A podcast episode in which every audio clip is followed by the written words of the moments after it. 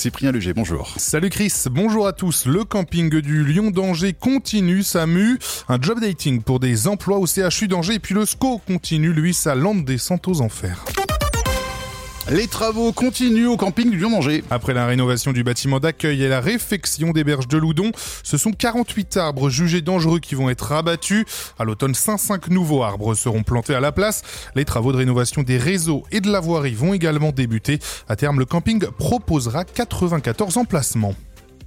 À noter sur le calendrier, le CHU d'Angers qui organise un job dating pour les emplois d'été, c'est lundi prochain. Infirmière, aide-soignante, auxiliaire de puéricultrice, sage-femme, secrétaire médicale, de nombreux postes de remplacement sont, sont à pourvoir pour l'été prochain.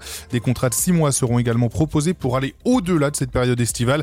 Les entretiens d'embauche se dérouleront entre 9h et 17h lundi prochain. En Mayenne, le groupe de télécommunications Alcatel-Lucent revient 15 ans après son départ. Le groupe revient implanter une partie de sa production sur le département alors que tout était fabriqué en Roumanie.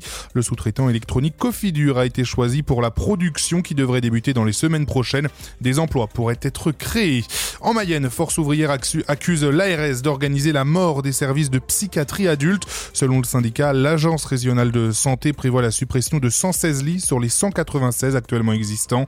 De plus, l'ARS veut centraliser les services des trois hôpitaux du département en un seul.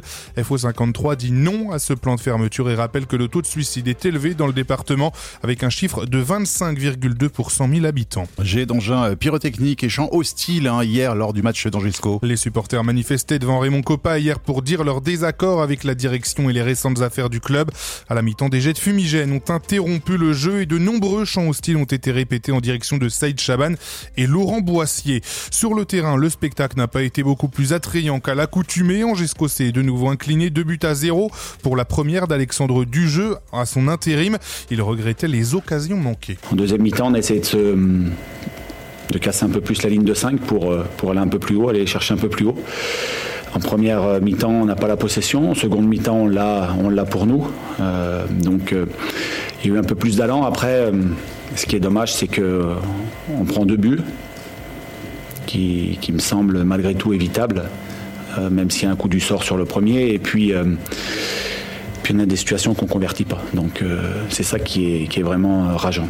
Et en avant-match, le président Chaban a annoncé sur Amazon Prime qu'il n'y aura pas de nouvel entraîneur et que Alexandre Dujeu sera à la tête de l'équipe jusqu'à la fin de saison. Sport toujours avec les Ducs d'Angers qui jouent leur premier match de la série à domicile ce soir. Après deux victoires chez les Boxers de Bordeaux, les Angevins retrouvent leur patinoire.